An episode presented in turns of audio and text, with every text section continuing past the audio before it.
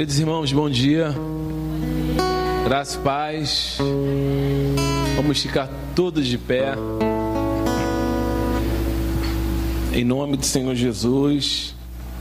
É muito bom rever vocês, alguns de vocês, né? Nós estamos aí diante de uma de algo tão complexo que é essa pandemia. E o que nós temos acompanhado é está chegando aí pelo estado, pelo mundo afora, uma segunda onda aí. Mas nós, como cristãos, devemos nos apegar em Deus e nós vamos continuar firmes, buscando a Ele, orando, lendo a Sua palavra, tendo certeza que Deus tem cuidado de cada um de nós. Espero que vocês estejam bem. Todos estão bem? Todos, né? Então nós vamos para a nossa leitura devocional. Vamos continuar a leitura na primeira carta de Paulo para Timóteo. E agora nós vamos ler o capítulo 5 dessa carta. Eu quero desde já agradecer todas as orações que foram feitas pelos irmãos, por mim, pela minha casa. Deus graciosamente tem cuidado de nós e também nós vamos cuidar dos nossos irmãos que estão passando nesse momento por situações difíceis. Vamos ler 1 Timóteo, capítulo de número 5, versículo 1 em diante. Diz assim: Não repreendas o homem idoso, antes exorta-o como a pai, aos moços como a irmãos as mulheres idosas como a mães, as moças como a irmãs com toda a pureza. Honra as viúvas verdadeiramente viúvas, mas se alguma viúva tem filhos ou netos, que este aprendam primeiro a exercer piedade para com a própria casa e a recompensar a seus progenitores, mas isto é aceitável diante de Deus. Aquela, porém, que é verdadeiramente viúva e não tem amparo, espere em Deus e persevera em súplicas e orações noite e dia. Entretanto, a que se entrega aos prazeres, mesmo viva, está morta. Prescreve, pois, essas coisas para que sejam irrepreensíveis. Ora, se alguém não tem cuidado dos seus, e especialmente dos da própria casa, ele tem negado a fé e é pior do que o descrente. Não seja inscrita, senão viúva que conte ao menos 70 anos de idade, tenha sido esposa de um só marido seja recomendada pelo testemunho de boas obras, tenha criado filhos exercitando, exercitando hospitalidade, lavando os pés aos santos, socorrido atribula, atribulados, se viveu na prática zelosa de toda boa obra, mas rejeita viúvas mais novas, porque quando se tornam levianas contra Cristo, querem casar-se tornando-se condenáveis por anularem o seu primeiro compromisso. Além do mais, aprendam também a viver ociosas, andando de casa em casa, e não somente ociosas, mas ainda tagarelas e intrigantes, falando o que não devem. Quero, portanto, que as viúvas mais novas se casem criem filhos, sejam boas donas de casa e não deem ao adversário ocasião favorável de maledicência. Pois com efeito já algumas se desviaram seguindo a Satanás. Se alguma se alguma crente tem viúvas em sua família, socorras e não fiquem sobrecarregada a igreja para que esta possa socorrer as que são verdadeiramente viúvas. Amém? Versículo 17. Vamos terminar logo esse, esse capítulo. Devem ser consideradas merecedores de dobrados honorários os presbíteros que presidem bem, com especialidade, os que se afadigam na palavra e no ensino, pois a Escritura declara: não amordaceis o boi quando pisar o trigo, e ainda, o trabalhador é digno do seu salário. Não aceiteis denúncia contra o presbítero, senão exclusivamente sob, sob o depoimento de duas ou três testemunhas. Quanto aos que vivem no pecado, repreende-os na presença de todos, para que também os demais temam. Conjuro-te perante Deus e Cristo Jesus e aos anjos eleitos, que guardeis esse conselho sem prevenção nada fazendo com parcialidade. A ninguém imponhas precipitadamente as mãos. Não te tornes-se cúmplices dos pecados de outrem. Conserva-te a ti mesmo puro. Não continueis a beber somente água, mas usa um pouco de vinho por causa do teu estômago e das tuas frequentes enfermidades. Os pecados de alguns homens são notórios e levam a juízo ao passo que de outros só mais tarde se manifestam. Da mesma sorte, também as boas obras antecipadamente se evidenciam, e quanto assim, não seja e não podem ocultar-se. Amém, irmãos? Irmãos, nós vamos orar. Esse tempo que nós separamos na igreja agora é para nossa oração mesmo e em seguida nós vamos louvar a Deus e depois nós vamos ouvir a palavra do Senhor. Então vamos falar com Deus. Aconselho a você a fechar os teus olhos e se posicionar da maneira que você quiser. Mas eu lhe peço em nome de Jesus que você abra seu coração, que você se exponha de forma bem transparente, pessoalmente falando diante de Deus, apresentando a Deus a sua vida, se arrependendo dos seus pecados, das suas transgressões, apresentando a Deus o seu coração, que talvez esteja duvidoso, com muitos complexos e problemas. Você pode apresentar a Deus a sua família, a sua vida, emocional, conjugal, espiritual. Mas antes de tudo, peça a Deus para que Ele faça de você uma pessoa igual ao seu filho, para que sejamos iguais a Jesus, mais próximo possível do seu amor, da sua graça, de como Cristo é. Vamos orar. Pai, nós rendemos graças a Ti nesta manhã de domingo. Pai, nós sabemos das dificuldades que a maior parte dos nossos irmãos estão enfrentando. Pai, nunca se viu no mundo algo tão devastador assim. Talvez tenha existido, Senhor, e não está no meu conhecimento, mas em vida eu nunca vi, Senhor, algo tão cruel, tão devastador que levou embora vidas de ímpios, vidas de servos de Deus, vida de cristãos, de ateus, de espíritas. Essa doença não poupou, Senhor, ninguém, não há classe, não há rótulos, não há divisa. Ela levou muitas pessoas embora. Senhor, e longe da mente, do entendimento de alguns, muito pior do que o coronavírus, muito pior do que essa doença, muito pior do que tudo que está acontecendo hoje no mundo é o pecado. Senhor, não há praga maior do que o pecado, Senhor. Não há mal mais devastador do que o pecado. O pecado ele mata todos os dias, destrói todos os dias, leva pessoas à doença todos os dias, Senhor. E nós não temos um medicamento oferecido pelo mundo para esse mal. Não há ninguém que corra desesperadamente para solucionar o problema do pecado, porque não há como fazer.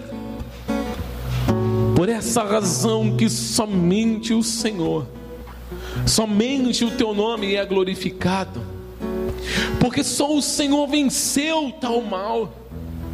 Somente o nome do teu filho Jesus pode nos curar dessa doença chamada pecado, que vive na nossa carne, que por mais que nós nos esforçamos, nos levantemos pelas manhãs e declaramos com todo o calor do nosso coração, com toda a intensidade da nossa vida, que não vamos mais pecar, que não vamos mais transgredir, que não vamos mais cometer esses delitos. Ah, Deus, essa maldição, esse mal ainda está na nossa carne.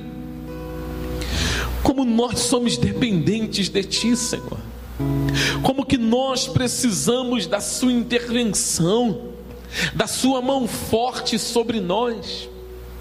Nós somos dependentes só de Ti. O que vamos fazer para fugir de um mal tão grande?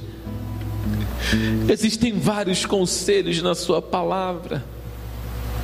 A Sua palavra nos orienta a se sujeitar a Ti, resistir ao diabo e ele fugirá de nós.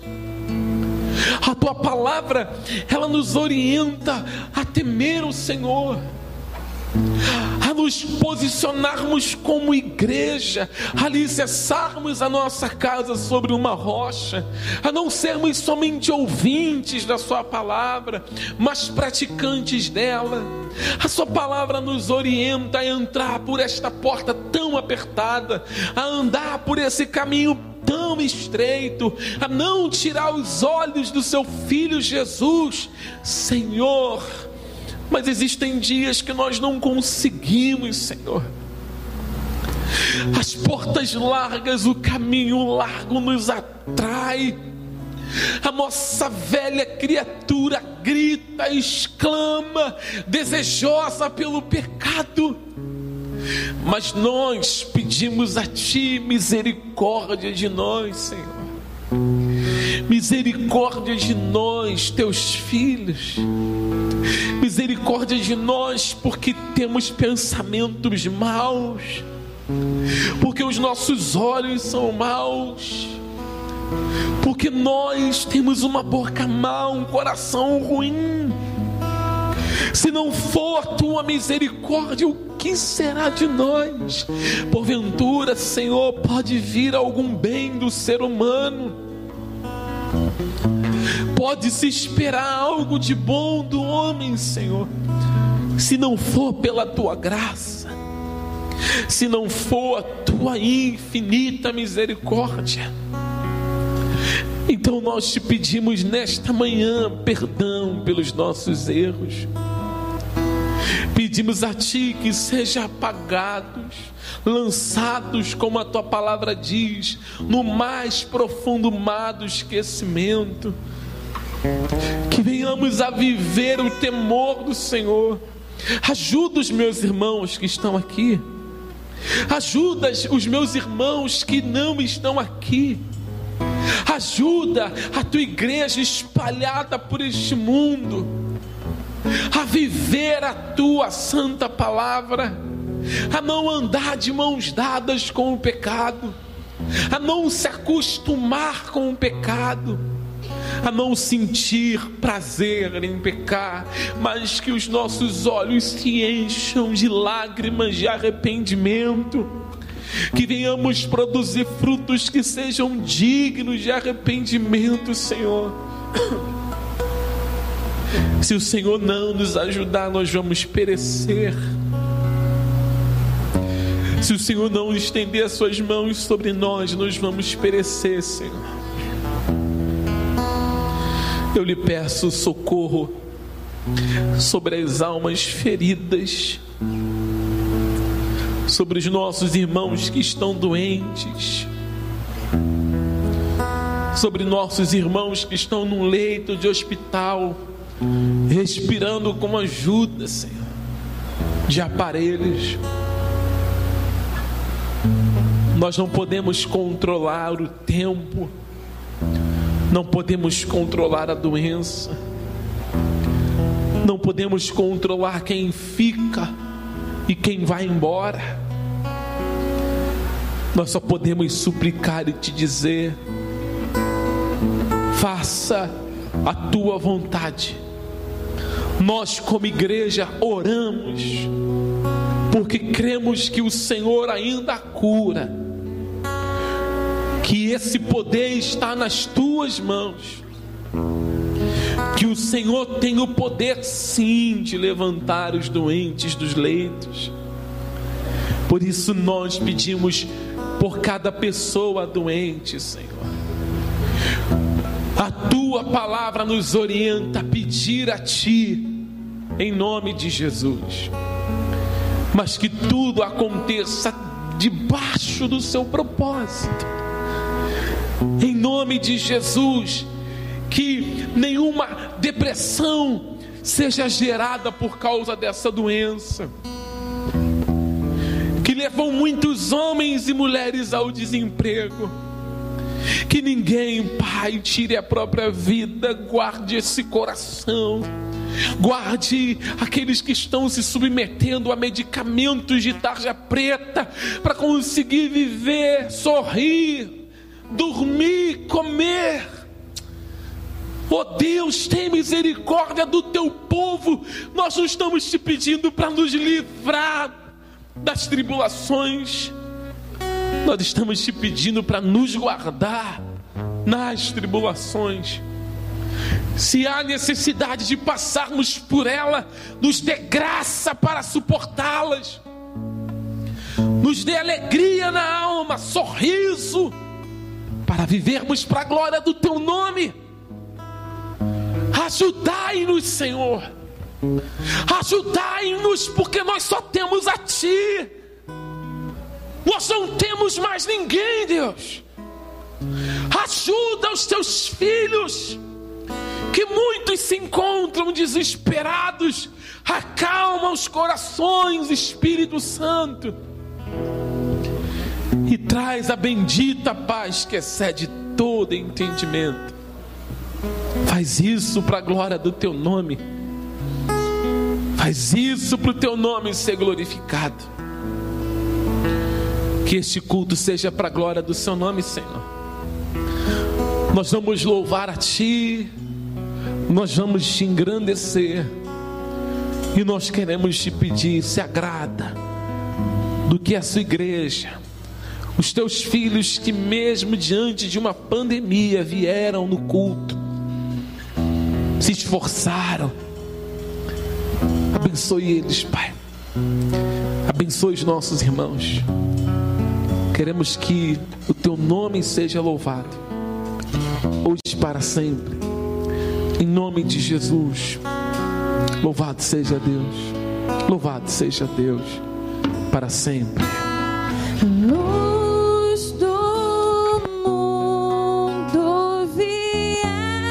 enches a terra pra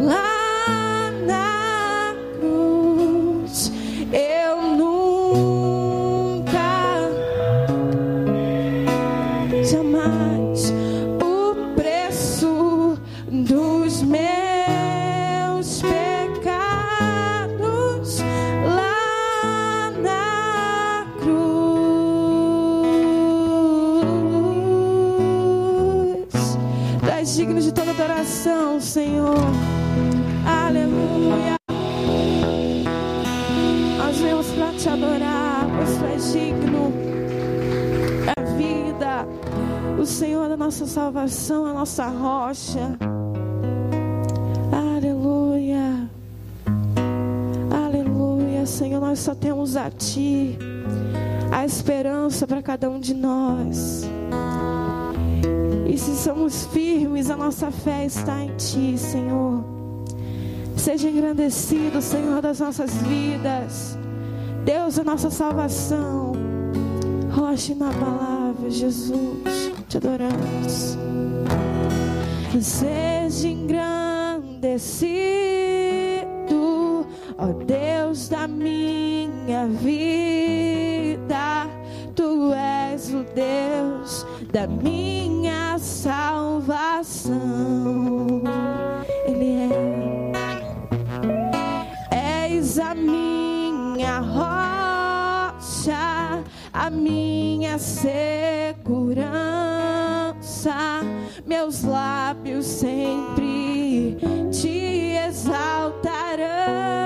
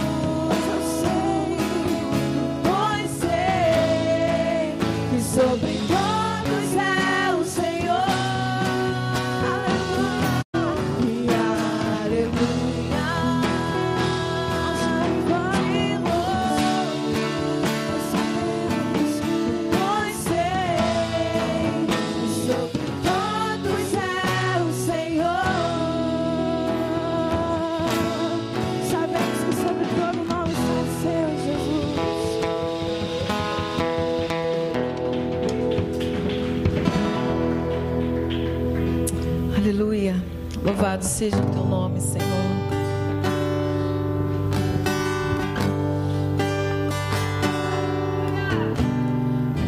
Glorificamos a Ti, ó Espírito Santo, porque não há outro igual ao Senhor. Queremos te adorar, Senhor. Queremos exaltar o Teu nome.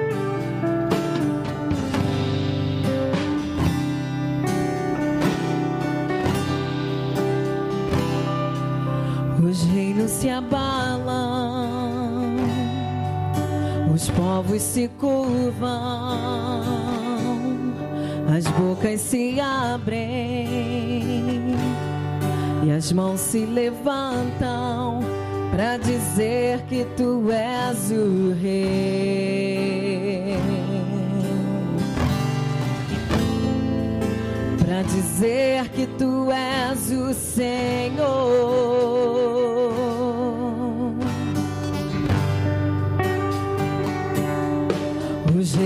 abalam, os povos se curvam, as bocas se abrem e as mãos se levantam para dizer que tu és o rei. Para dizer que tu és o Senhor.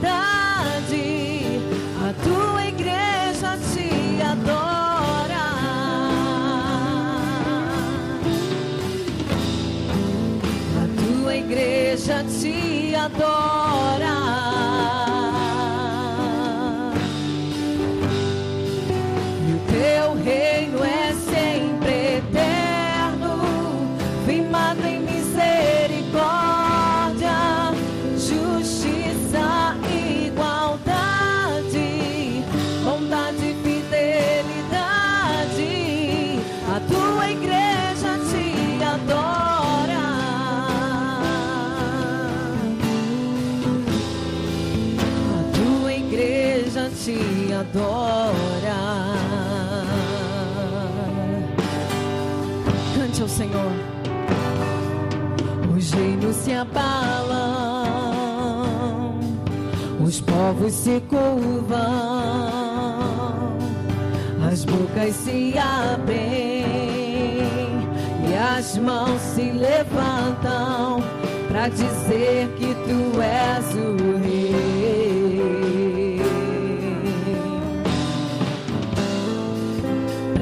dizer que tu és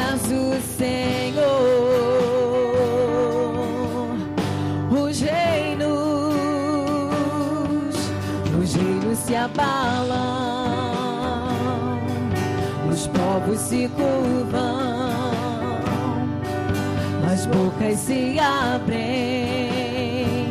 e as mãos se levantam para dizer que tu és o rei.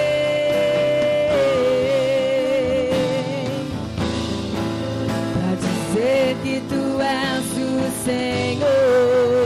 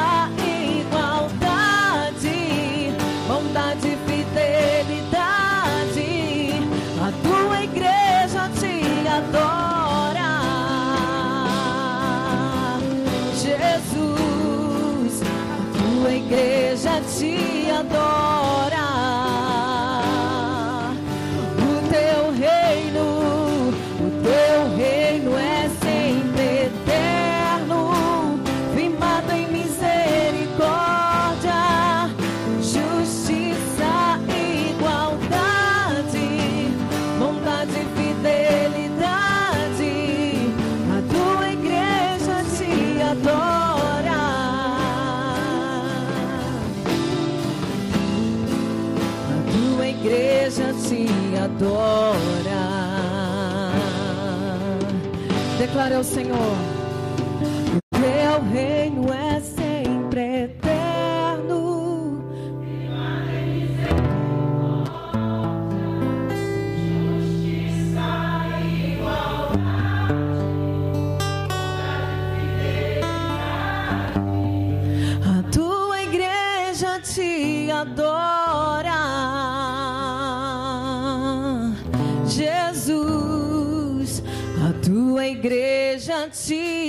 te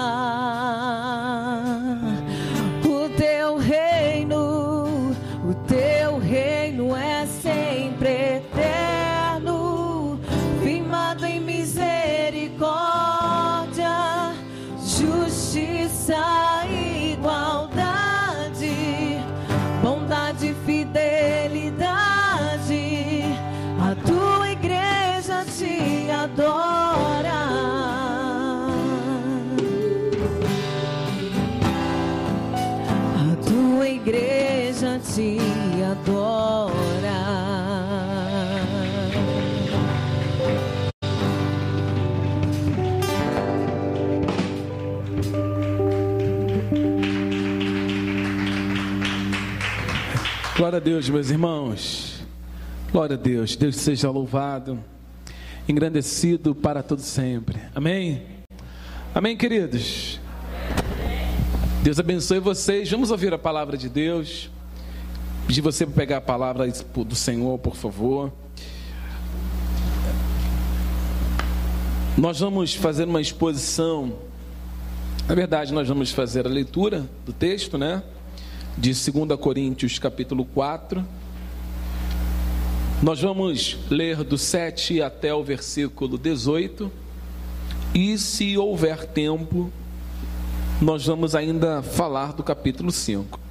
Mas por questões é, de horário e também do tempo que nós agora estamos reduzindo o tempo de culto, por causa da pandemia, e não só por causa da pandemia, mas por questões que envolvem o raciocínio da igreja, ao ponto de conseguir absorver uh, um certo tempo, né? há um limite para que você possa entender o que vai ser pregado.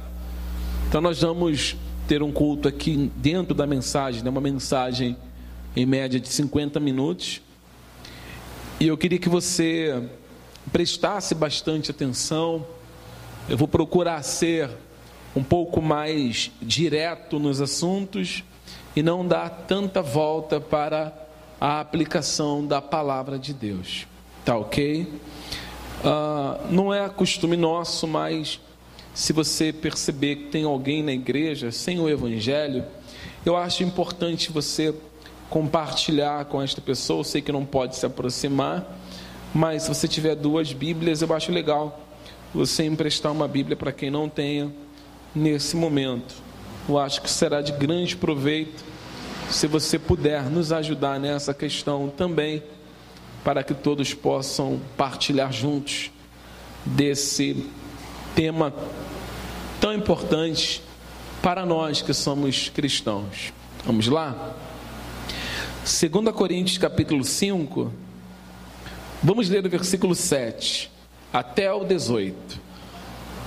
Diz assim, ó: Temos, porém, esse tesouro em vasos de barro, para que a excelência do poder seja de Deus e não de nós.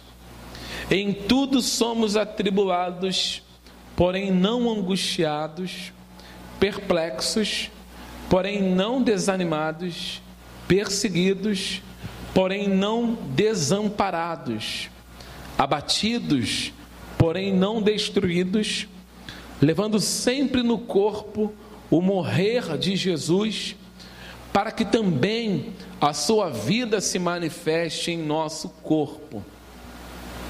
Porque nós que vivemos somos sempre entregues à morte por causa de Jesus, para que também a vida de Jesus se manifeste em nossa, em nossa carne mortal, de modo que em nós opera a morte, mas em vós a vida. Tendo, porém, o mesmo espírito da fé, como está escrito: Eu criei e por isso é que falei. Também nós cremos e por isso também falamos sabendo que aquele que ressuscitou, o Senhor Jesus, também nos ressuscitará com Jesus e nos apresentará convosco, porque todas as coisas existem por amor de vós, para que a graça, multiplicando-se, torne abundante as, as ações de graças por meio de muitos, para a glória de Deus. Por isso, não desanimamos, pelo contrário, mesmo que o nosso homem exterior se corrompa, contudo, o nosso homem interior se renova de dia em dia, porque a nossa leve e momentânea tribulação produz para nós eterno peso de glória, acima de toda comparação não atentando nós nas coisas que se veem, mas nas que se não veem, porque as que se veem são temporais e as que não se veem são eternas. Amém? Vamos orar. Pai, em nome de Jesus, mais uma vez nos achegamos a Ti em oração, pedindo agora que nos dê entendimento e sabedoria para a ministração da tua palavra. Ó Deus, somos carentes, dependentes das tuas verdades. Então fale conosco, nos faça entender. Faça isso para a glória do teu nome. Que sejamos todos nós, Senhor, abençoados por ti, em nome de Jesus. Amém. Irmãos, podem sentar, por favor. Eu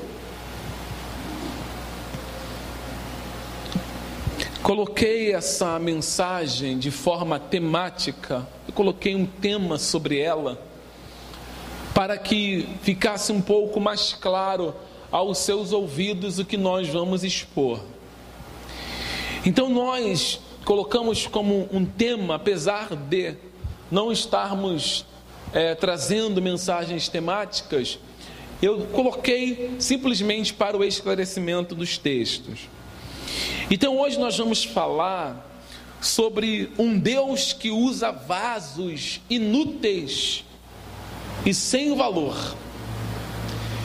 Como que Deus ele realiza essa obra tão magnífica e tão maravilhosa ao ponto de se apropriar de algo que aos olhos dos homens não tem nenhum valor significativo. Se você fizer uma, uma pergunta para si mesmo, se você puder, nesse momento, se perguntar qual é o valor que você tem, talvez você diga assim: não, eu tenho muito valor. Eu sou uma pessoa que tenho valores incalculáveis. E não só isso, mas a, a, o mundo ele se utiliza muito desse ponto de é, levar até as pessoas que elas precisam se valorizar. Geralmente se escuta, né, a gente para para ouvir essas partes né, de alguém dizendo assim: olha, você não está se valorizando enfrentando essa situação ou estando com pessoa tal. Se nós pararmos um minuto e fizermos uma análise do que é ter valor de verdade, nós vamos descobrir que o homem, ele não tem valor algum. Qual o valor que o homem tem? Nenhum. Se nós pegarmos a trajetória do ser humano, depois da sua queda no jardim do Éden, o homem passou a carregar dentro de si o pecado, a transgressão, e se você analisar o que, que o pecado fez com o homem, o homem ele se tornou todo pecado por causa da transgressão. Então nós, se fizermos uma análise sobre essa queda e olhando para o ser humano, nós vamos entender que o homem é todo pecado e como o pecado não tem valor algum, o homem também passou a não ter valor algum. Ou seja, não há valor sobre a raça humana. E aqui nós abrimos aspas para falar como que o ser humano ele é valorizado. O valor ele é depositado no homem no momento em que Deus o escolhe. Então nós passamos a sermos valorizados não porque temos valor, mas porque Deus escolheu coisas sem valor para habitar e para salvar. E por essa razão passamos a ter valor não por obra pessoal do homem, mas por causa da graça de Deus. Então a graça de Deus nos torna mulheres e homens valiosos e com valores significativos. Mas isso só é possível por causa do nome de Jesus. Então quando alguém diz assim, ah, você tem muito valor, não, o nosso valor está depositado na escolha que foi feita ao nosso respeito. Se Deus não houvesse nos escolhido, qual valor teria a cada, cada pessoa que está nesse culto? Será que nós poderíamos dizer que uma pessoa sem Cristo ela tem valor? Qual o valor que você pode dizer que alguém tem sem Cristo? Podemos dizer que aquela pessoa é especial entre aspas, falando, porque ela tem uma habilidade. Mas nós temos que colocar na balança e diferenciar o que é aquilo que tem valor e o que é aquilo que tem preço. Aquilo que tem preço se vende. Tudo que, tem preço é negociável. E coisas que têm valor realmente não se vende. Por exemplo, o seu filho não tem uma etiqueta com valor, com preço, melhor dizendo, mas ele é valioso para você. Eu duvido qualquer pessoa vender o seu filho. Uma mãe de verdade, um pai de verdade não vende o seu filho, não negocia seu filho, porque ele tem um valor incalculável. A mesma coisa é a igreja. Não há preço sobre a igreja. Não há etiqueta. A palavra de Deus diz que nós fomos comprados para Deus. E essa compra ela não foi com ouro, com coisas corruptíveis que sucedeu. A compra ela foi executada com o precioso sangue de Jesus. Por essa razão que nós somos chamados de propriedade peculiar, ou seja, é algo que não tem negociação e ninguém pode colocar preço. O preço foi pago, o diabo, ele, ele rotulou os seres humanos com um preço a ser pago.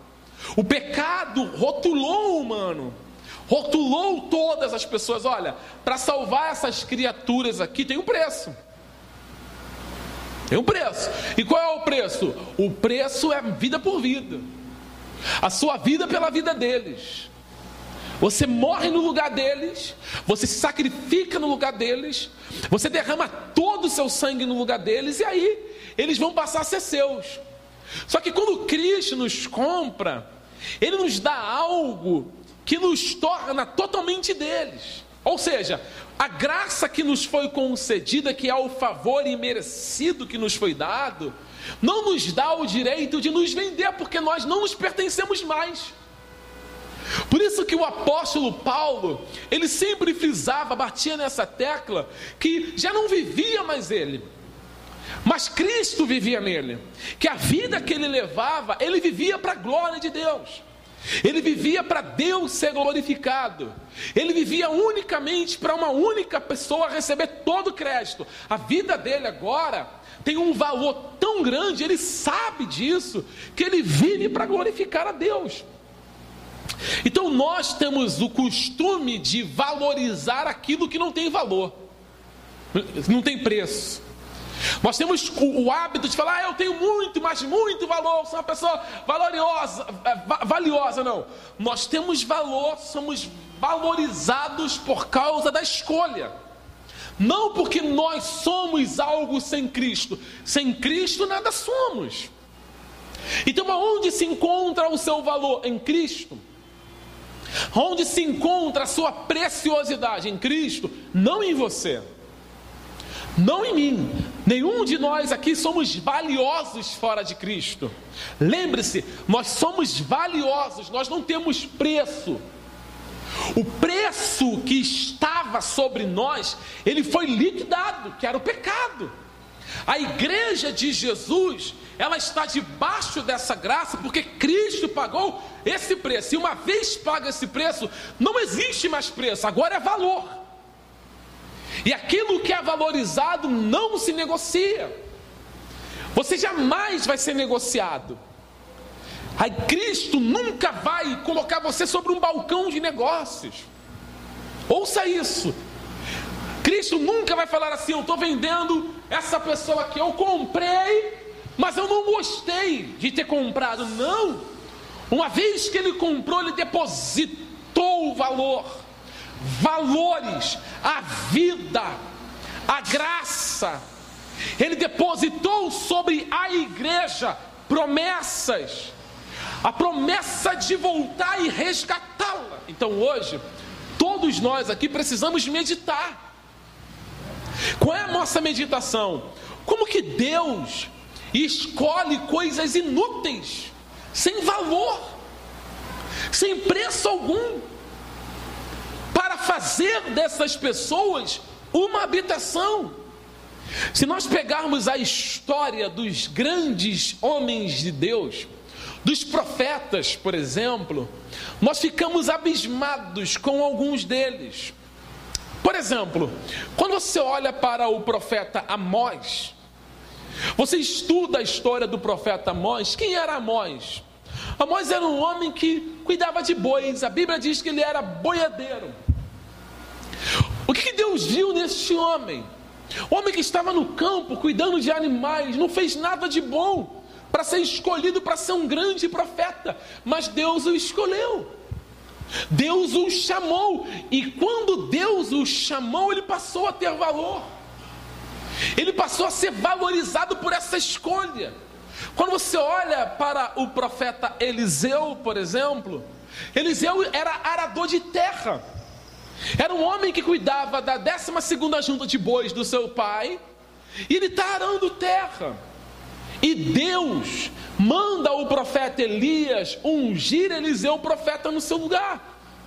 Eliseu se transforma num grande profeta.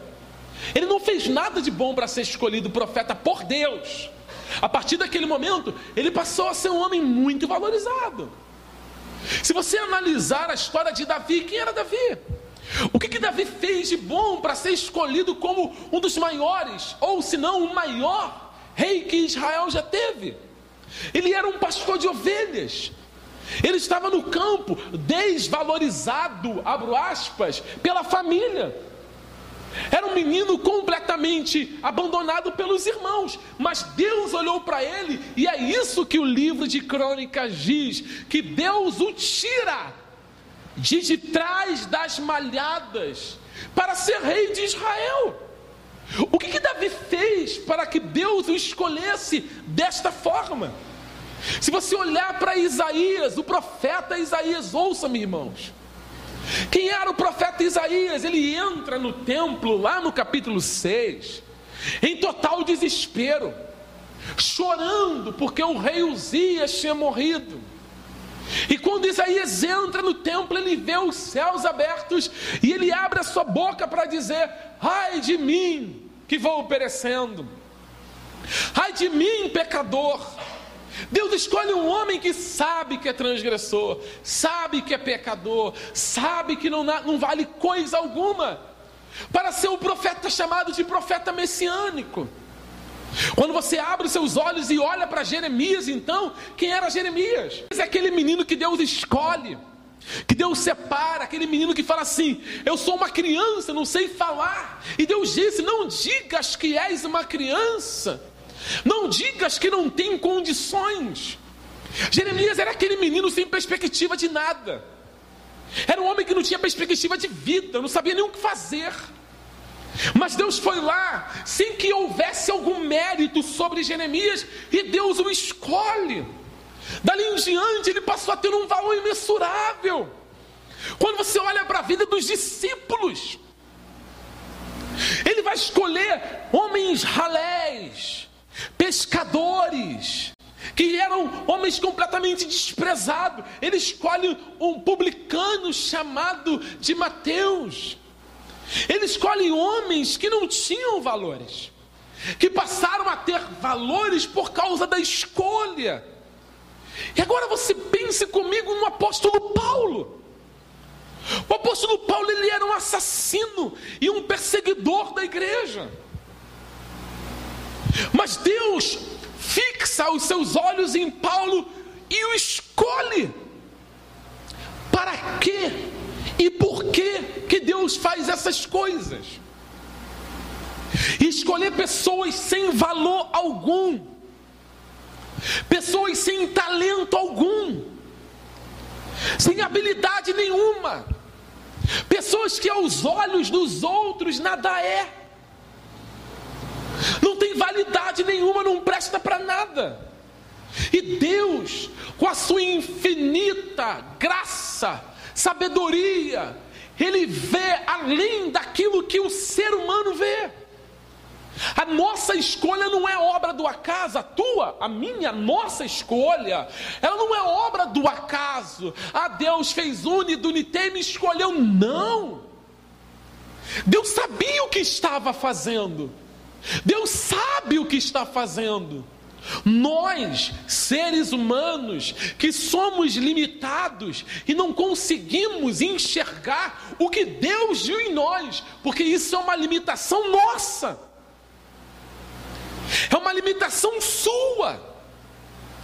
Porque quando você olha para você, quando nós olhamos para nós mesmos, o que nós enxergamos? Nós não enxergamos nada, a não ser coisas ruins.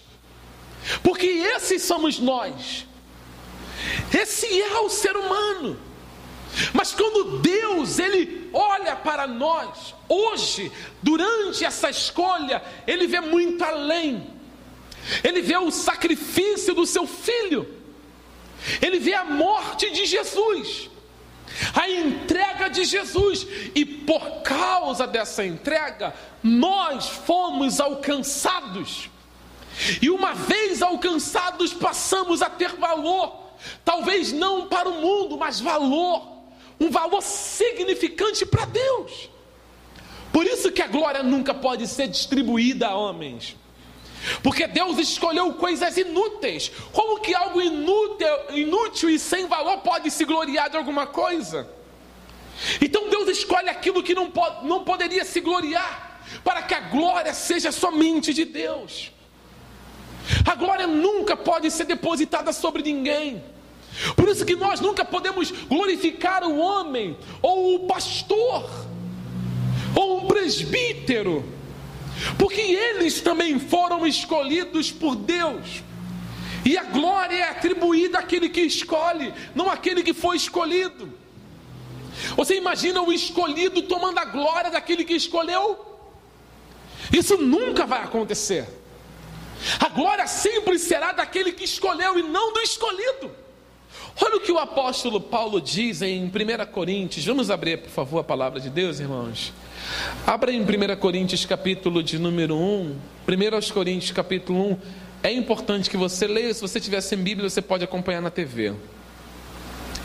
1 Coríntios, capítulo 1. Abra, por favor. Nós vamos ler o versículo 26 em diante. Assim que você encontrar, diga amém.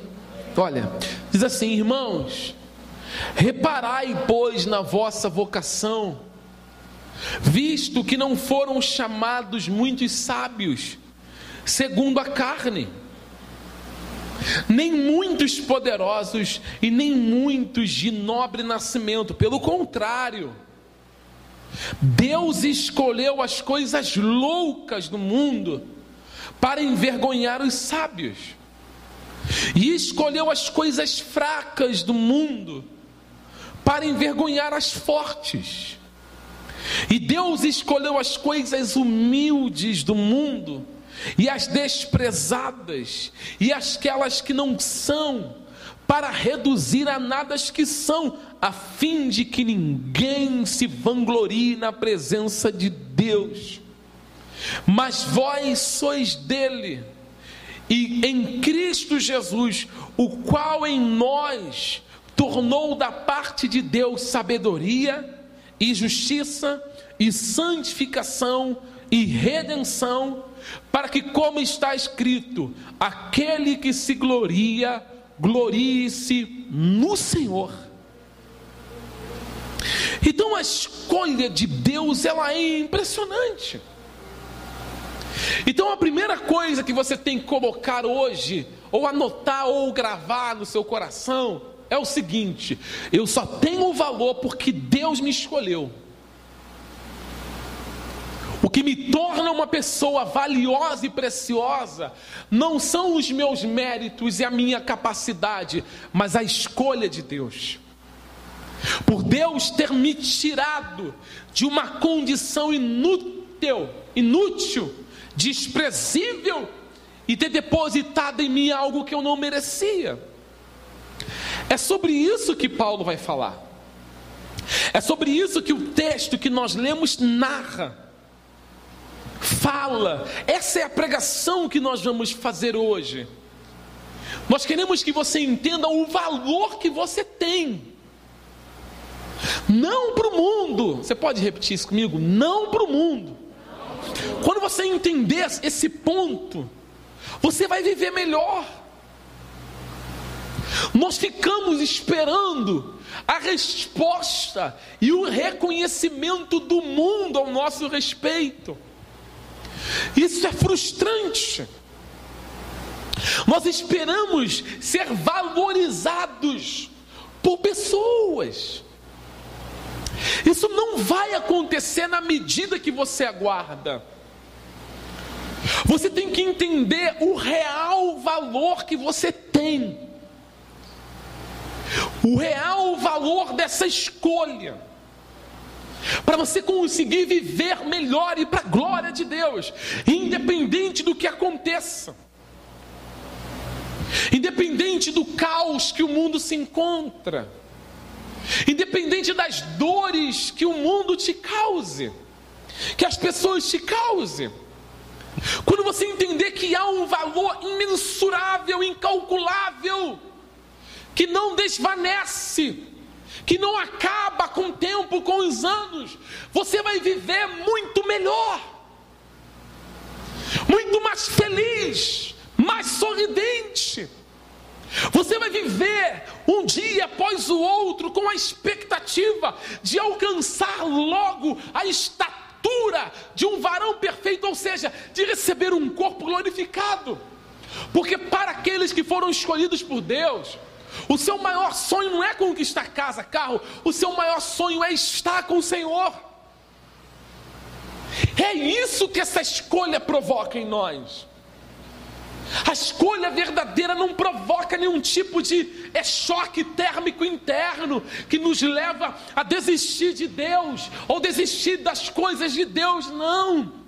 O escolhido não desiste, nunca. Ele vai até o final da sua caminhada, sabendo que a escolha que ele recebeu da parte de Deus é maravilhosa e o que o espera é muito maior do que qualquer provação, tribulação, angústia, perda, dano que esse mundo pode nos causar. É isso que Paulo fala. Por isso que ele começa, e aqui nós começamos, ele citando o vaso de barro. Leia comigo 2 Coríntios capítulo 4. 2 Coríntios capítulo 4. 2 Coríntios capítulo 4, versículo 7. João, você consegue abrir só um pouquinho aqui, meu som, só um pouco? 2 Coríntios capítulo, 7, capítulo 4, versículo 7, diz assim: Temos, porém, este tesouro em vasos de barro, para que a excelência do poder seja de Deus e não de nós. O que que Paulo está falando? Ele diz que nós somos esses vasos de barro.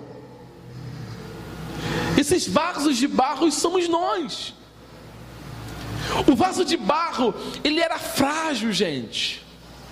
Você nunca vai ver um vaso de barro forte, ele é frágil. O vaso de barro, ele não tinha valor, ele era tão frágil que ele era substituível. Os vasos de barro, eles eram utilizados para muitos fins naquela época. E eu vou dizer para vocês alguns fins que o vaso de barro que Paulo diz que nós somos, eles eram usados. Os vasos de barro, eles eram usados para colocar dinheiro. Porque naquela época não existia banco. Então as pessoas pegavam os vasos de barro e ali depositavam dinheiro e guardavam esse dinheiro dentro de casa. Eles eram usados como recipiente para guardar recursos, para guardar bens valiosos, e não somente isso. Guardava-se também dentro dos vasos de barro documentos, como foram encontrados documentos dentro de vasos de barro, documentos lá do Mar Morto, documentos que duraram mais de dois mil anos, dentro de vasos de barro, ou seja, o vaso que foi encontrado começou a deteriorar, mas os documentos permaneceram intactos. Os vasos de barro, eles também eram usados para colocar lixo. Os vasos de barro também eram usados para colocar fezes. Os dejetos dos seres humanos eram depositados em vasos de barro. Em muitos casos, veja que Paulo ele está dizendo que nós somos como esses vasos de barro, desprezível, sem valor, substituível, usado para depósito, para depósito de muitos fins. Se nós olharmos para um vaso de barro e um vaso de porcelana, irmãos, qual tem mais valor aos olhos dos homens? Qual recebe a posição de maior destaque numa casa? Qual vai ser mais usado para ser colocado na entrada triunfal onde entram as pessoas ilustres? Com mais dinheiro, com mais recurso, vai ser colocado o vaso mais belo, e não um de barro, um vaso desprezível. Um vaso que ninguém nota, ninguém quer, não serve absolutamente para nada. Mas Paulo diz que nós, nós temos um tesouro dentro deste vaso. E ele diz que esse tesouro está dentro desse vaso, é literalmente para a glória não ser do homem para que a excelência do poder seja de Deus. Para que se alguém tentar gloriar-se, como que alguém, um vaso que recebe dejetos humanos, pode se gloriar em alguma coisa? É como se você pegasse um vaso sanitário e você pegasse, sabe, uma banheira de hidromassagem e o vaso, dando exemplo, quisesse se gloriar de ser melhor do que aquela banheira de hidromassagem. O vaso recebe dejetos. Vai se gloriar de quê? Não há glória sobre ele. Não há glória sobre nós. Paulo vai dizendo: é para que a excelência do poder não seja do vaso. É para que o vaso não tenha um centímetro de nariz empinado. É para que o vaso não se, se coloque com prepotência, com altivez, com orgulho. É para que a glória seja somente de Deus. Veja o que Deus faz. Veja o que Deus fez comigo e com você. Olhe para nós. Olhe para ti. Lembra-se, se você pegar o capítulo 4 e voltar aos versículos anteriores, você vai ver que Paulo, ele narra de quem ele era quem ele era. Veja quem era Paulo e agora quem ele é. Veja quem era você e o que Deus fez em você. Quem eu era, quem nós éramos, nós recebíamos todos os dejetos do mundo. O que vinha sobre nós era só podridão, pecado em cima de pecado, prostituição, mentira, engano, roubo, bebida, adultérios, fornicações, tudo que não presta era depositado dentro desse vaso.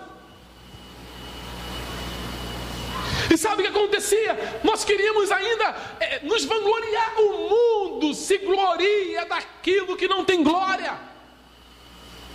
O mundo quer se gloriar daquilo que não tem glória. Como que vai se gloriar? Eu tenho muita riqueza, eu tenho muita fortuna, eu sou, eu sou um grande empresário, eu moro em mansões, eu moro em lugares extraordinários. Mas se você não tem Cristo, você só tem preço e não tem valor.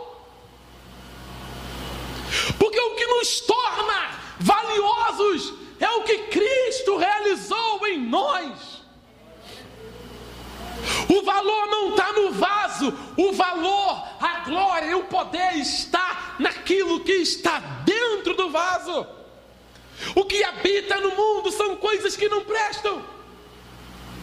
A glória do mundo é esta, e a glória do cristão é totalmente oposta.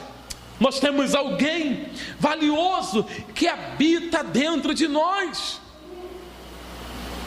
O vaso, muitas das vezes, ele não é valorizado. É frágil, mas há um valor dentro dele. Quem de nós aqui não conhece fragilidade, gente?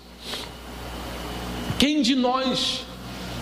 Eu posso dizer que todo mundo aqui é forte? Claro que não, porque nós somos vasos de barro e nós somos frágeis, sim. Há uma fragilidade nessa casca, há uma fragilidade em nós. Por isso que Deus é o que governa sobre essa roda onde o vaso é formado.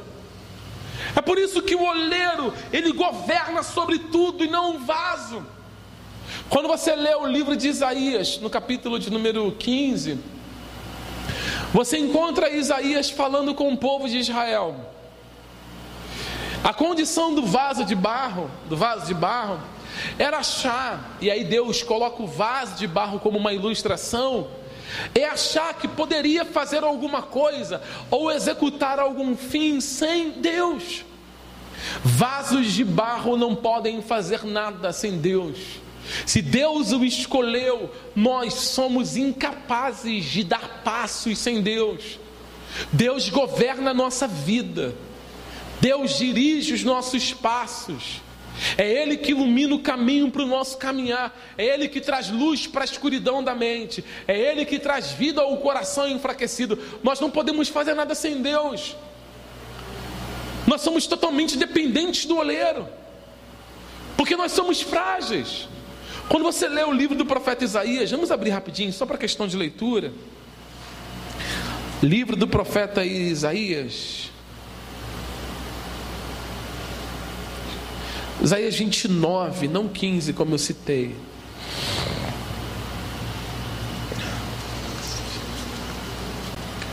Isaías capítulo 29. Acharam? Diz assim, ó. Isso aqui é um vaso, né? E olha o que acontece em muitos casos quando um vaso ele acha que pode fugir de Deus. Verso 15: Ai dos que escondem profundamente o seu propósito do Senhor, e as suas próprias obras fazem a escura, e dizem: Quem nos vê? Quem nos conhece? Que perversidade a vossa! Como se o oleiro fosse igual ao barro e a obra dissesse do seu artífice: Ele não me fez. E a coisa feita dissesse do seu oleiro: Ele nada sabe. Deus sabe de todas as coisas. Nós não podemos fazer nada às escuras que Deus não saiba. Nós não podemos tomar decisões que Deus não saiba. Ele sabe de todas as coisas. O apóstolo Paulo, ele é esse vaso. Você, eu, nós somos este vaso frágil, escolhidos por Deus que não podemos ocultar nada dele. Então o que devemos fazer? Viver para a glória de Deus. Devemos caminhar para a glória de Deus. Não há como caminharmos ou vivermos de maneira diferente, queridos irmãos. Por mais que você ache que o que você faz está escondido e Deus não sabe, o texto acaba de dizer: é como se o barro é, é, dissesse, o, o, o artífice ou o oleiro é igual a mim. Assim como eu não sei de nada, Deus também não sabe, não, Deus tudo sabe. Os planos mais maquiavélicos, a mente mais, a, a, sabe, que arquiteta coisas malditas. O coração que planeja arquiteta coisas ruins. Não. Se Deus realmente te escolheu, se você é uma mulher de Deus, um homem de Deus, se você tem essa convicção, se você tem lutado com todas as suas forças, orado com toda a força do teu coração, tem buscado entendimento da palavra, tem procurado livros que possam te orientar melhor, o que você tem que fazer é saber que nós vivemos para a glória de Deus. Não procurar nunca a sua glória, nunca se vangloriar, achando que Deus não sabe de nada, Deus sabe de tudo. Deus conhece tudo, irmãos. O verso 7 mostra que a excelência do poder é dele. Quando Deus chamou o apóstolo Paulo, Deus não disse assim: esse daí é uma pessoa que eu. Não, Deus chama Paulo de vaso. Deus chama Paulo de vaso escolhido. Veja que é a escolha de Deus. Quantos de vocês aqui têm essa convicção de que Deus realmente vos escolheu? Você que está me assistindo, será que você é uma pessoa convicta que Deus te escolheu? Analise a sua vida. Faça um check-up. Assim como você faz check-up corporal para saber se está tudo no lugar, se o coração está bacana, sabe, se os órgãos internos estão bacana, sabe? Faz um check-up espiritual. Analisa a sua vida e veja se o que você tem produzido, eles são frutos de uma pessoa escolhida. Se alguém que Deus escolheu. Se o que domina a nossa boca é mais algo que glorifica a Deus do que nos glorifica. Nós temos que fazer esse check-up. Então a glória nunca será de Paulo. Ele sabe quem ele se tornou. Ele sabe a obra que Deus realizou nele. E você procure também saber e entender a obra que Deus realizou em você. A excelência do poder é de Deus, diz ele. É de Deus a excelência. Por isso que Deus chama ele de vaso escolhido. Paulo é meu, eu escolhi. E nós não podemos ser vasos de desonra. Nós temos que ser um vaso de honra, um vaso útil para a glória de Deus. Vamos abrir em 2 Timóteo capítulo 2. Vamos lendo, irmãos. Eu não posso deixar de ler textos importantes para o entendimento da igreja. 2 Timóteo capítulo 2. 2 Timóteo capítulo 2, nós vamos ah, ler o versículo 20.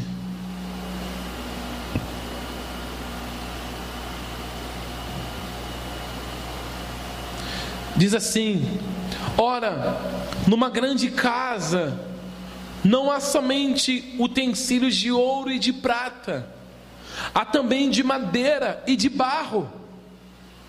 Alguns para honra, outros, porém, para desonra.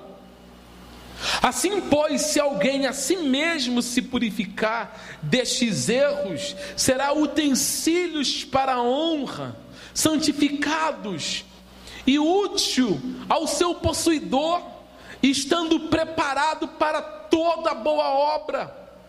Paulo orienta Timóteo, dizendo: Olha, Timóteo, você precisa ser, não só você, mas também aqueles que te ouvem, vasos a serem úteis, úteis, vasos que fogem das más doutrinas, vasos que se afastam das más conversações e que vivem para a glória de Deus. Não adianta ser um vaso que não é para a glória de Deus, você tem que ser útil. Ah, Deus me escolheu, a glória é de Deus, mas qual é a tua utilidade no reino? Você, como vaso, está sendo útil no quê? Para o quê?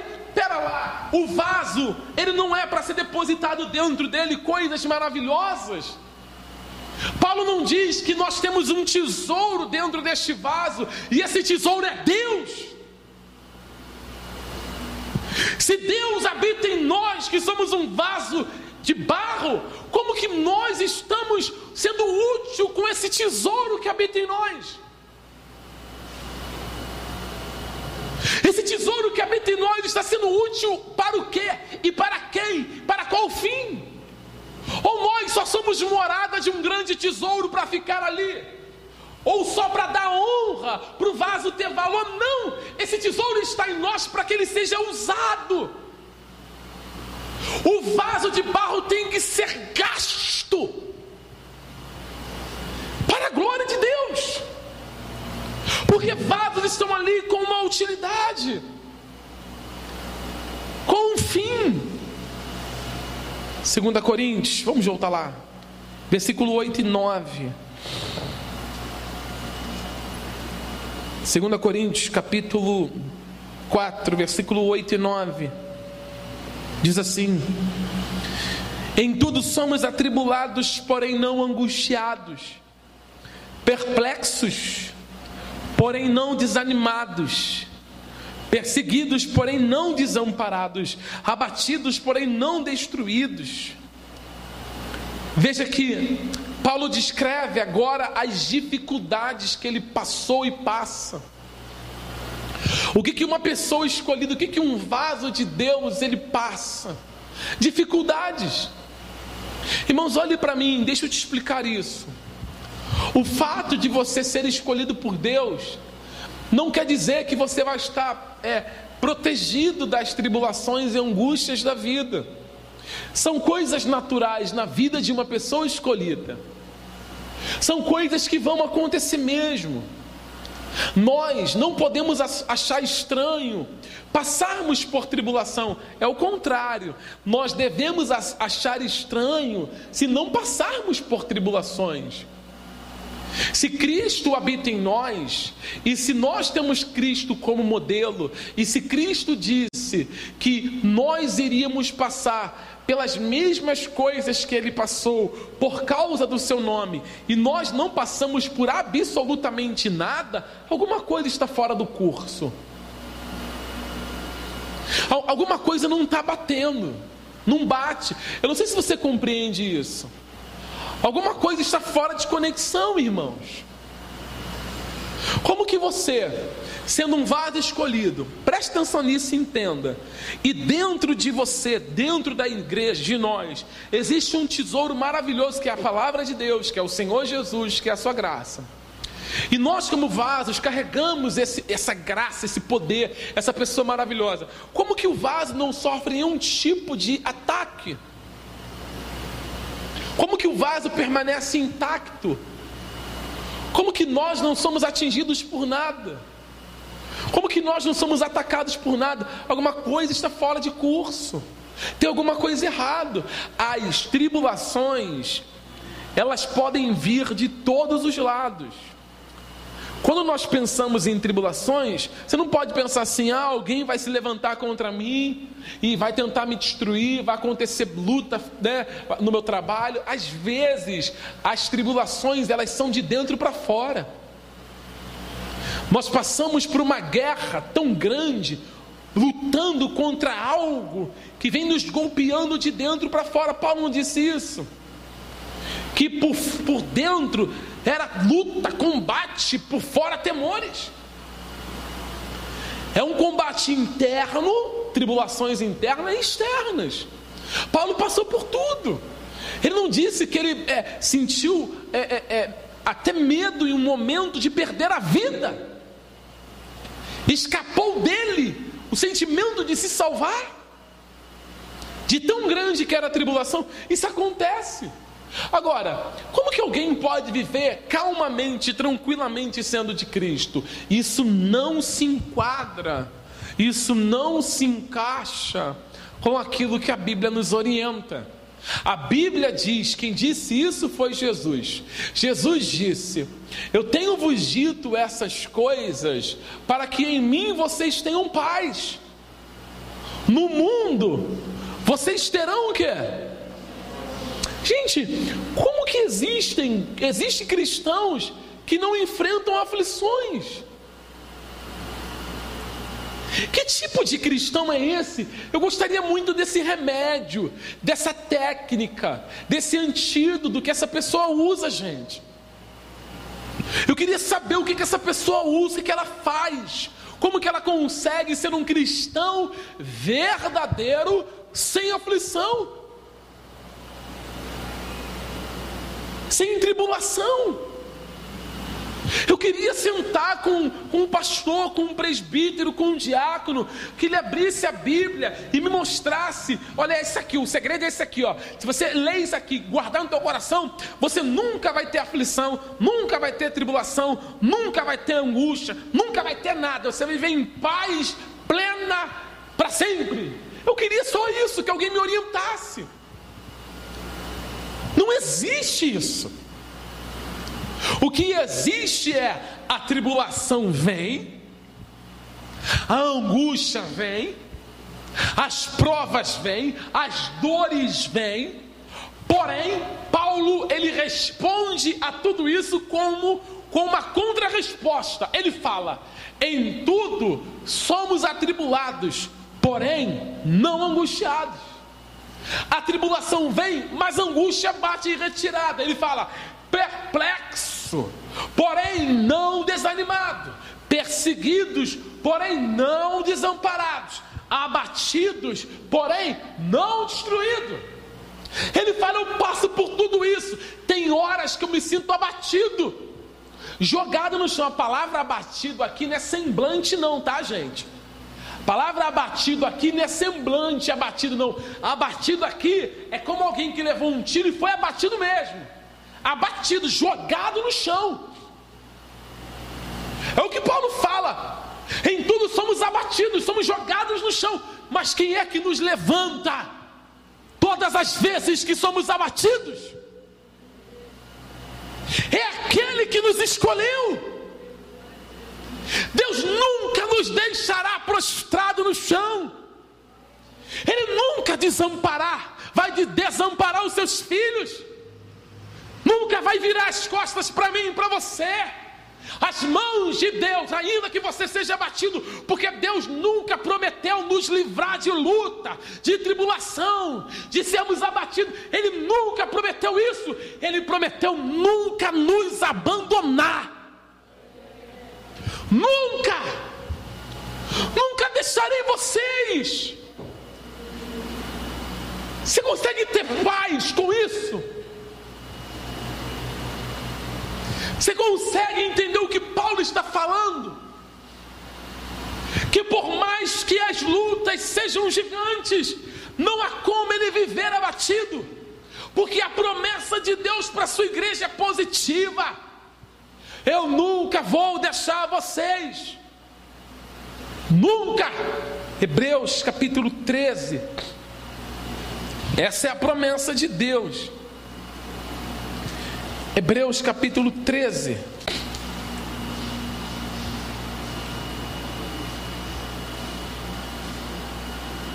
Versículo de número 4. Versículo 5, perdão. Hebreus 13, 5.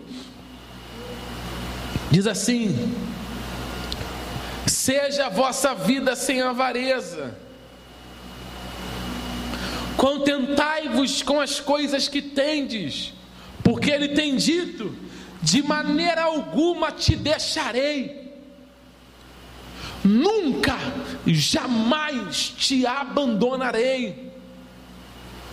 Assim afirmemos confiantemente: o Senhor é meu auxílio, e eu não temerei o que me poderá fazer um homem.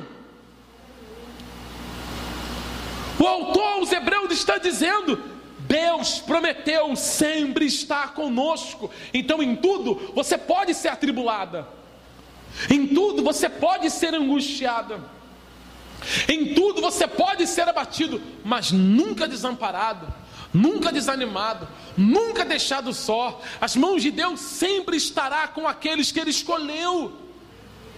Você nunca estará largado, irmãos. Nunca que você possa abrir os teus olhos nessa manhã e entender o valor que você tem para Deus. Olhe para mim. Você não pode achar que você não tem valor porque Deus está deixando você passar por dificuldades. Não, não faça isso com você. Ah, Deus não me ama, olha o que eu estou passando. Eu perdi isso, eu perdi aquilo, estou no pior. Não faça isso com você. Não. Isso não quer dizer que Deus não te ama e que você não tenha valor para Ele. O que nos torna pessoas valiosas é a escolha em sabermos que Deus nunca nos deixará. Quantos amigos já te deixaram no momento da pior? Sabe aquela pessoa que fala assim: Ó, tô contigo, porque deve é. Alguém já passou por isso? Ó, se precisar de mim, tô aí, hein? Você pode me ligar a hora que for. Tá em meu telefone. É quando você precisa. Tá na pior, no fundo do poço. Você liga. Ah, não posso te ajudar não. Dá teu jeito aí. Puxa, eu estou na pior, eu estou aqui no fundo do poço. Puxa, mas eu não posso fazer nada por você. Deus não é assim.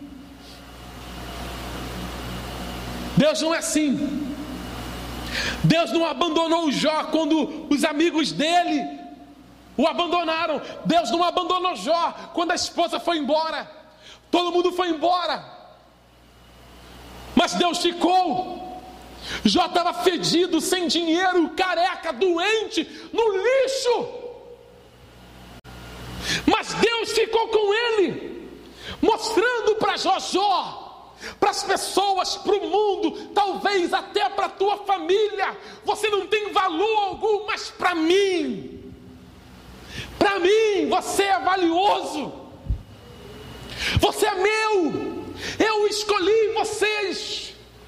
Eu os chamei para mim. Isso nos torna pessoas de valor.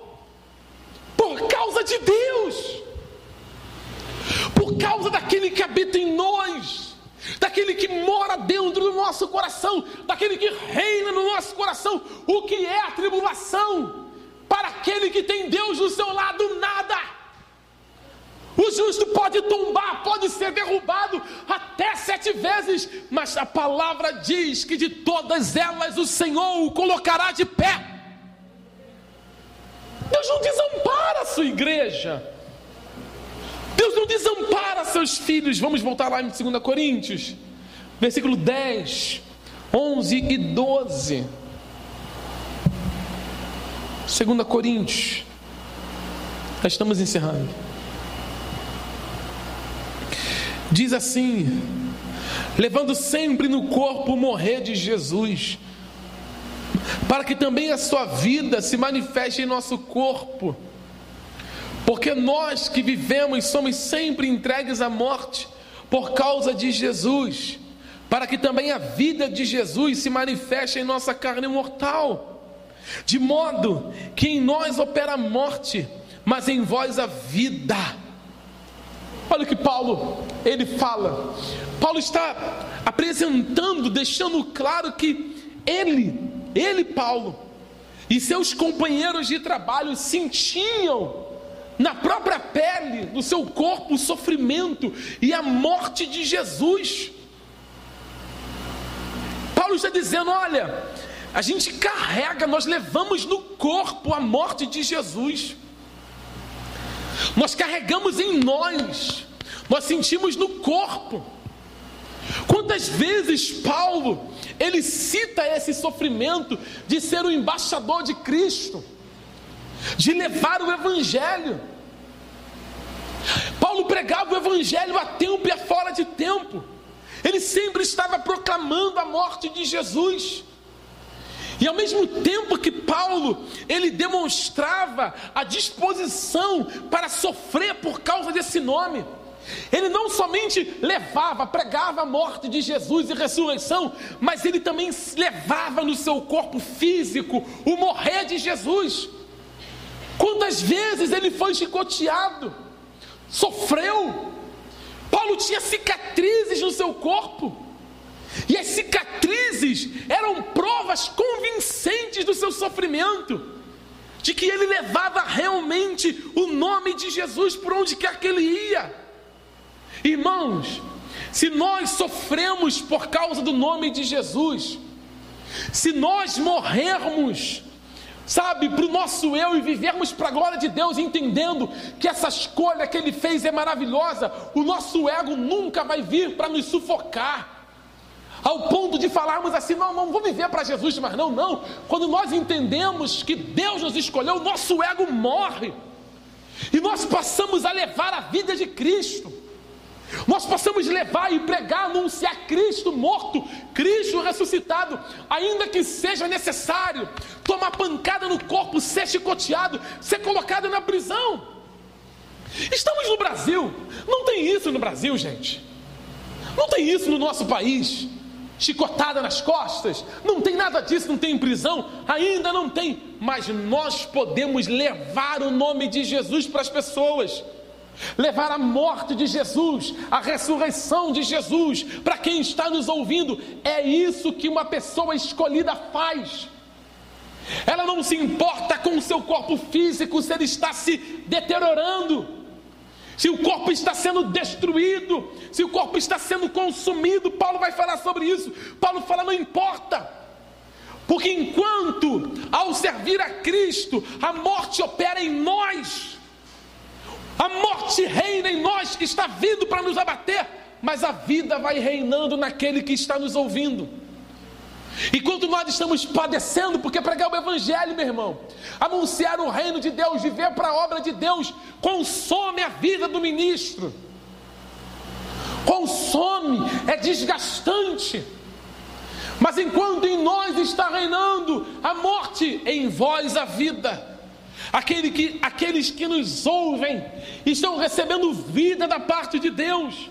Porque falar da morte e ressurreição de Cristo é gerar vida sobre os ouvintes. Então Paulo tinha isso como prioridade, sem se importar com a sua própria vida. Por isso que ele dizia: Olha, ninguém me inquiete mais, porque eu trago no meu corpo as marcas de Cristo.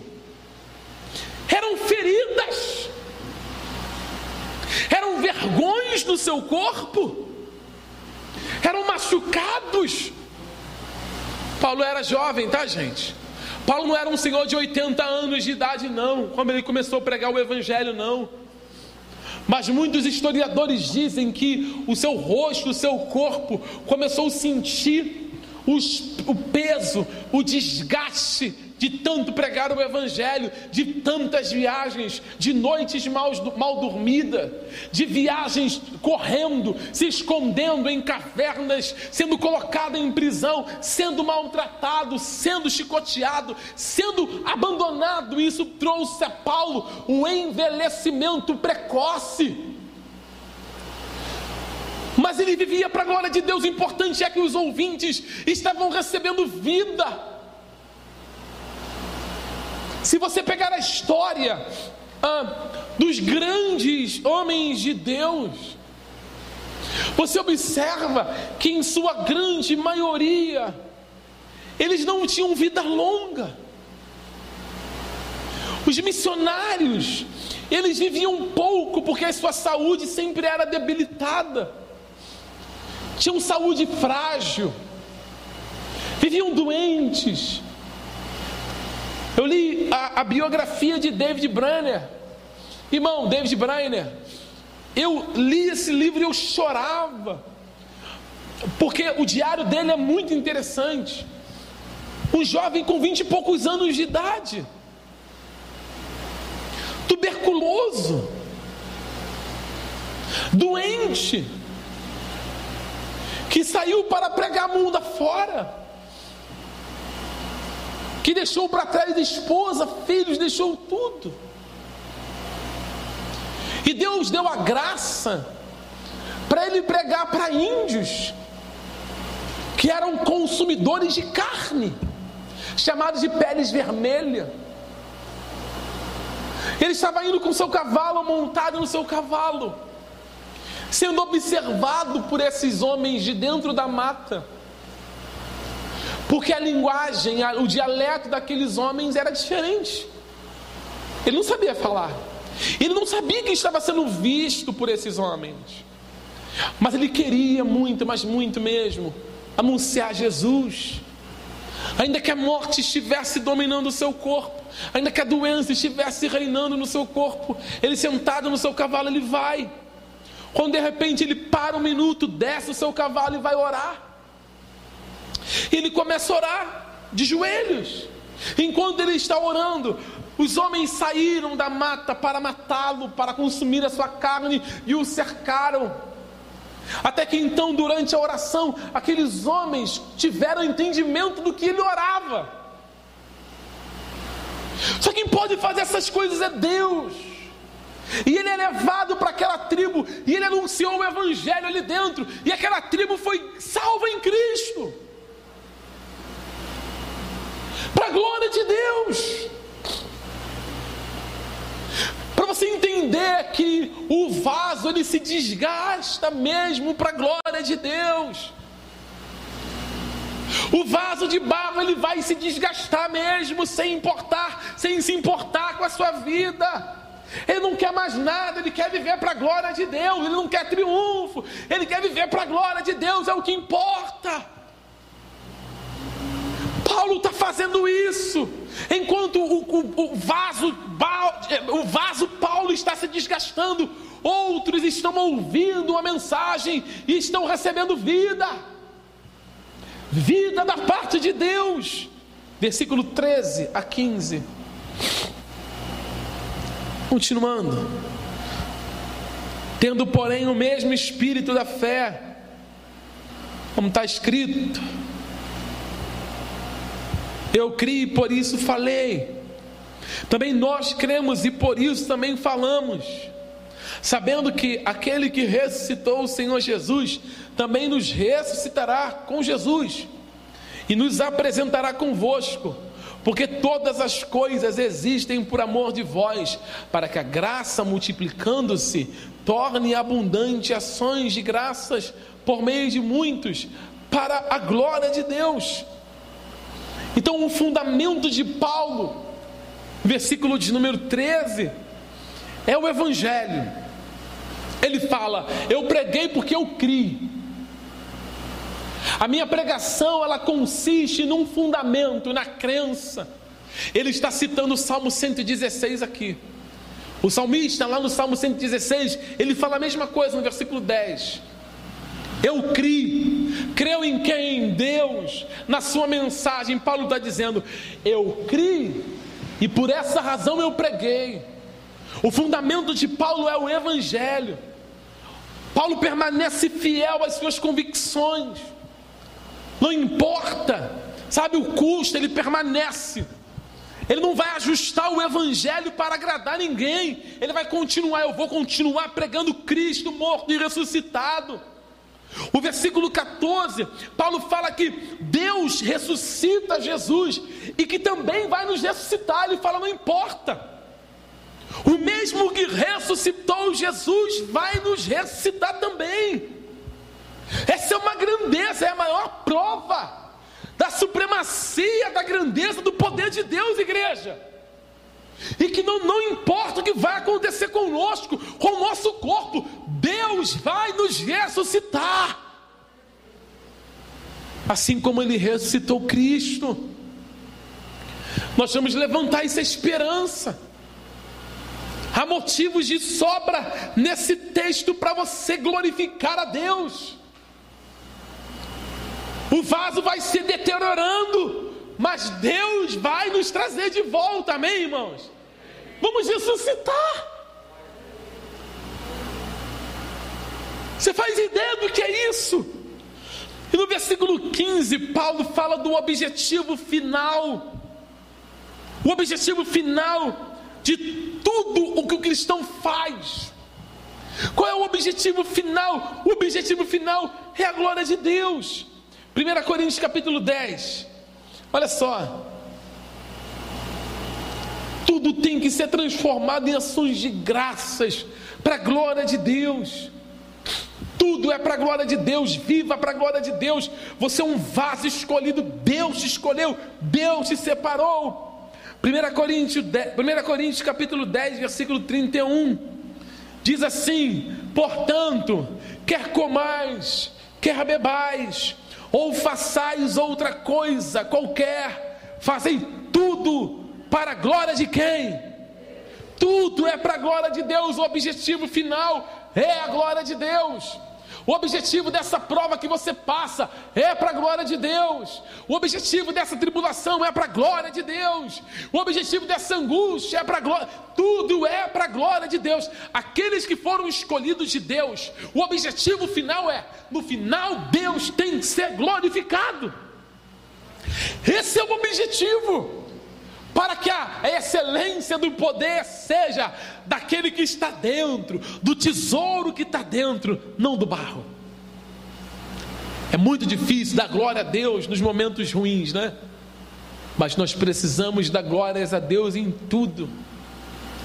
Até quando estivermos perante ou diante da morte. Versículo 16, 17 e 18 eu encerro.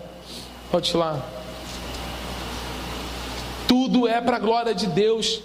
Tudo, tudo, absolutamente tudo é para a glória de Deus. Versículo 16: Por isso, não, desanime, não desanimamos, Vou reler isso aqui de novo. Por isso, não desanimamos. Pelo contrário, mesmo que o nosso homem exterior se corrompa, contudo, nosso homem interior se renova de dia em dia, porque a nossa leve e momentânea tribulação produz para nós eterno peso de glória acima de toda comparação, não atentando nós nas coisas que se veem, mas nas que se não veem, porque as que se veem são temporais e as que não se veem são eternas. Paulo, ele termina esse bloco aqui dizendo: Olha, ainda que você enfrente toda essa tribulação, não desanime. Não desanime. Você não pode desanimar, pelo contrário, ainda que o nosso homem exterior se corrompa, contudo o homem interior se renova de dia em dia. O que, que Paulo está dizendo? Ele diz que o desânimo ele vai chegar até nós. As aflições também. Elas vão vir e elas vão afetar sim o nosso corpo. Porque ele fala, ainda que o homem exterior se corrompa. Homem exterior aqui se trata do corpo. Irmãos, olhe para cá. Isso aqui, ó, vai se corromper mesmo. E se corromper aqui, Paulo não está falando em se entregar ao pecado. Se corromper no contexto, está falando se deteriorar, entrar no estágio de decomposição mesmo. Ou seja, vai ter momentos da vida que você vai ficar doente. É só você olhar para os seus cabelos. Alguém tem cabelo branco aqui? E não pinta. Quem tem cabelo branco e pinta? Ah, irmãs, por favor, irmãs. Não oculte. Mas o que que o cabelo branco ele quer dizer?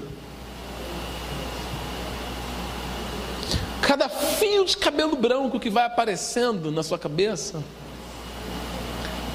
é a morte dizendo: Eu estou chegando.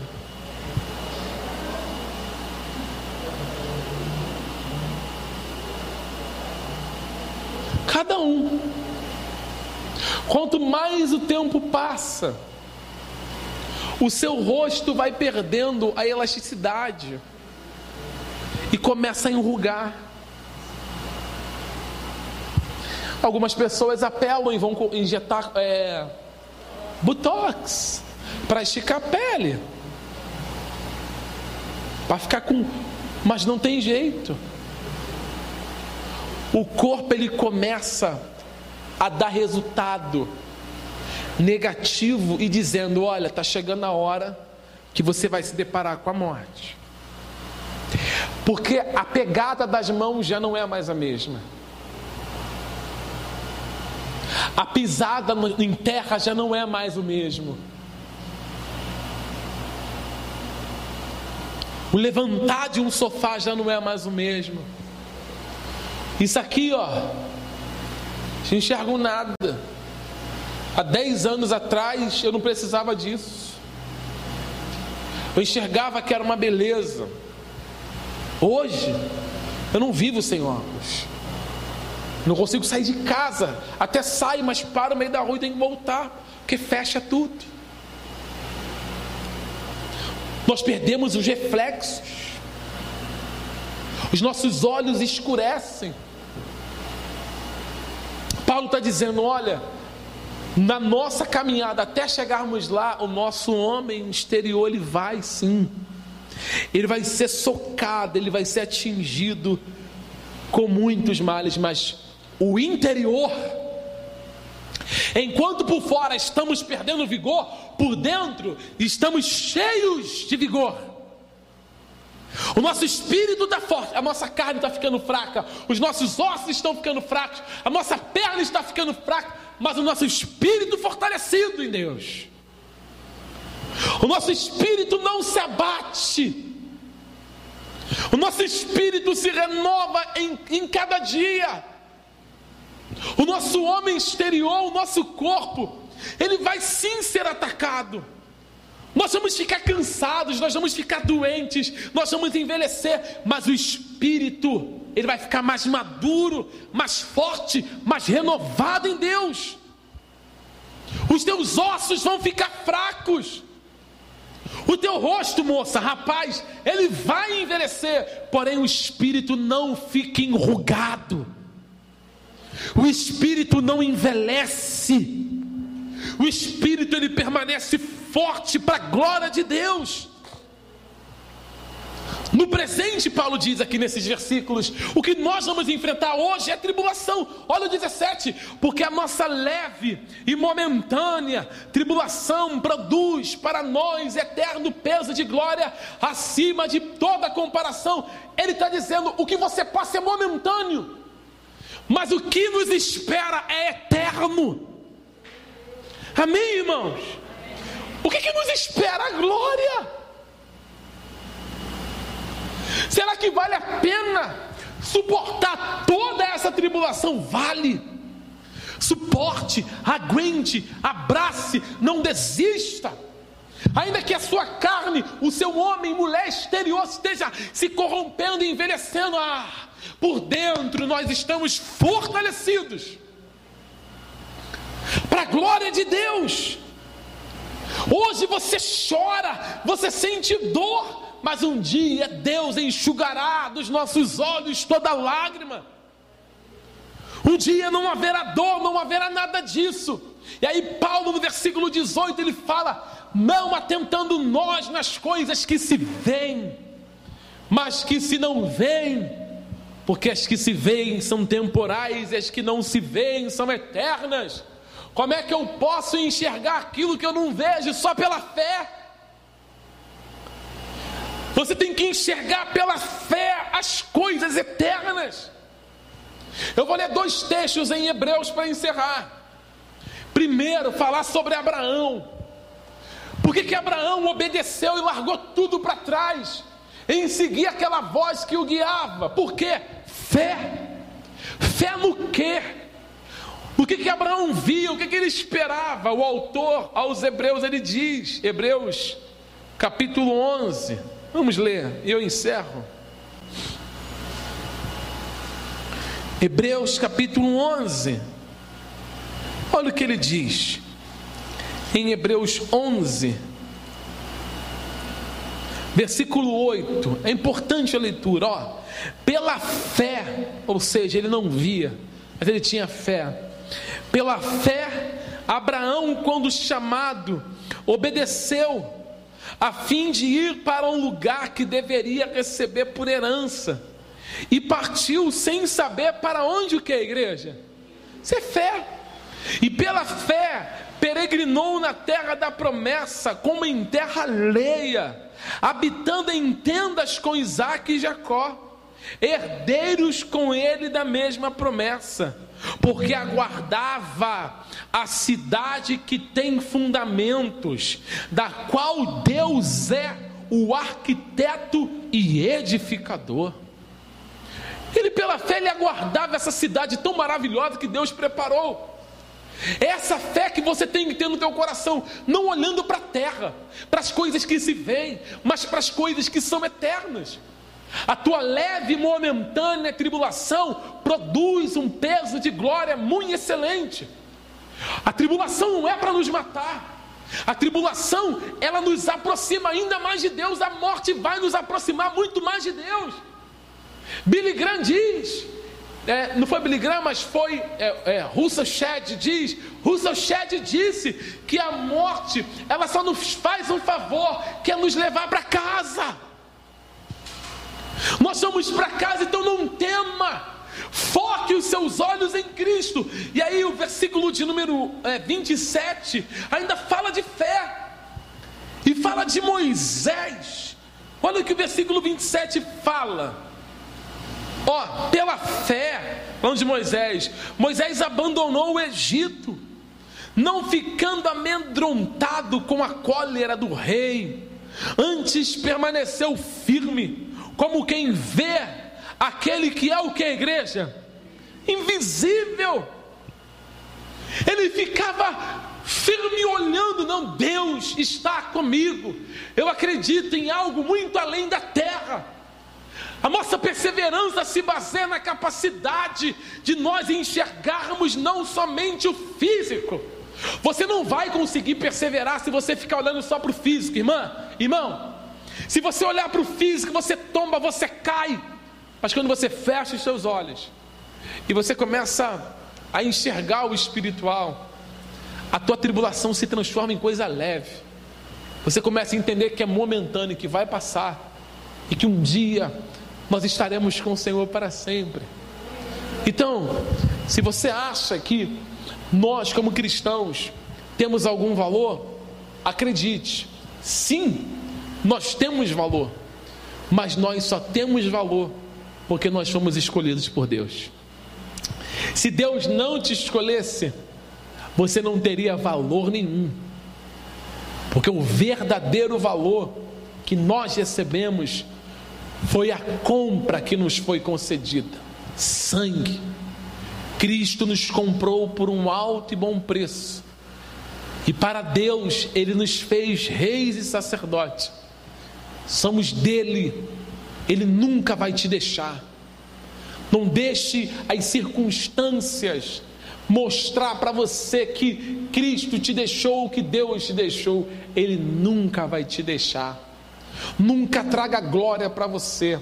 Sempre se lembre de quem você era: um vaso de barro sem valor algum. E Cristo te escolheu. E hoje você tem muito valor para Ele. Em nome de Jesus. Amém? Nos aplaude o Senhor Jesus.